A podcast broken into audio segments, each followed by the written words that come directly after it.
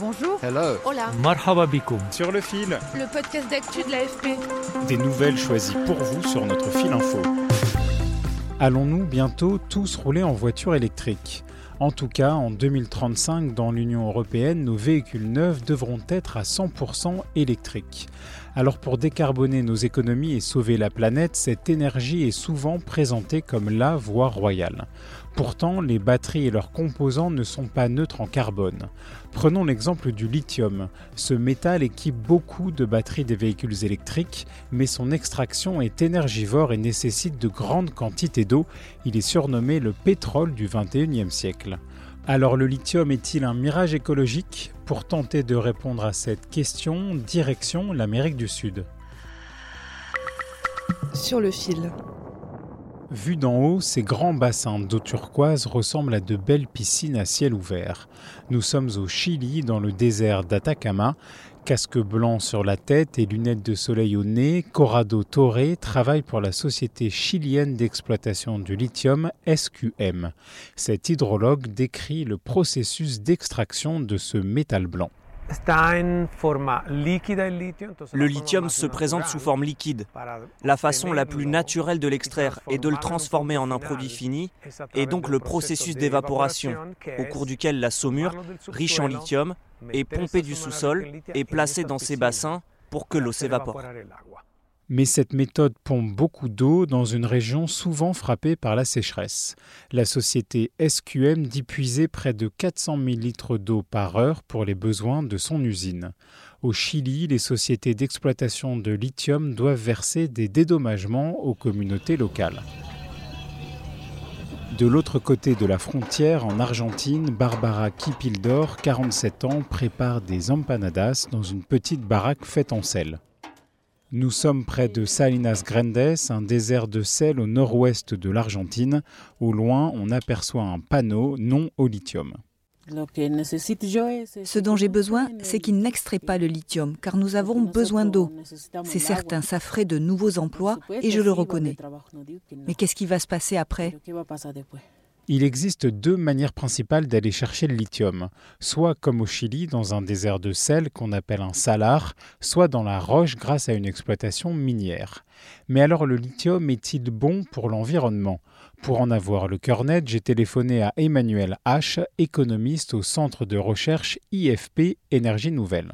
Tout dépend de, quel point de vue vous vous placez. Le lithium, il va être considéré comme euh, donc euh, un métal très très caractéristique de la, transition énergétique. Après, pour exploiter du lithium, on va avoir bien évidemment besoin d'énergie pour produire, euh, ce lithium. On va bien évidemment aussi émettre des émissions de, de CO2 et on va avoir ce qu'on appelle une empreinte minière tout simplement parce que lorsqu'on a une mine, euh, on va avoir besoin d'artificialiser une partie, du sol pour, une fois qu'on a extrait le lithium, bah, le transporter transformer. Non, il n'y a pas d'énergie verte, ça n'existe pas. C'est-à-dire qu'on a besoin d'énergie pour, pour, pour créer ce métal et on a des externalités environnementales, notamment dans le domaine minier. Avec la transition énergétique, le marché du lithium a explosé. La demande a été multipliée par 3 entre 2010 et 2019. Et notamment des organismes comme l'Agence internationale de l'énergie estiment qu'à l'horizon 2040, on devrait le multiplier la demande en lithium par 40. Le premier producteur au monde de lithium, c'est l'Australie, suivi du Chili, de la Chine et de l'Argentine. Dans la course au métal blanc, la France prévoit d'ouvrir d'ici 2027 l'une des plus grandes mines d'Europe dans le Massif central. Alessandro Daza est le directeur du groupe français Imeris.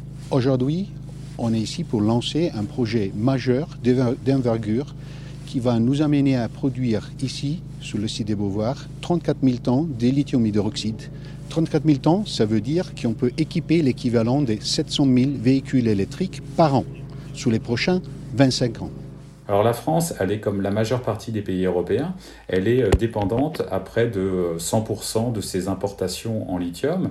Et donc penser la, possibilité d'une production au niveau euh, national, ça veut dire quoi? Ça veut dire déjà une réduction de la, dépendance. Donc euh, augmenter sa part de souveraineté, c'est toujours quelque chose d'important. Après, il y a une question aussi très économique. Hein. Une mine de lithium, comme, comme, comme on en parle en France actuellement, c'est possiblement des emplois directs et des emplois indirects. Après l'annonce, des élus écologistes de la région ont demandé au groupe Imeris de faire de cette mine un projet réellement vertueux sur le plan écologique. Pour améliorer l'impact du lithium sur l'environnement, l'industrie européenne mise beaucoup sur son recyclage, une pratique amenée à se développer, et sur l'amélioration des batteries.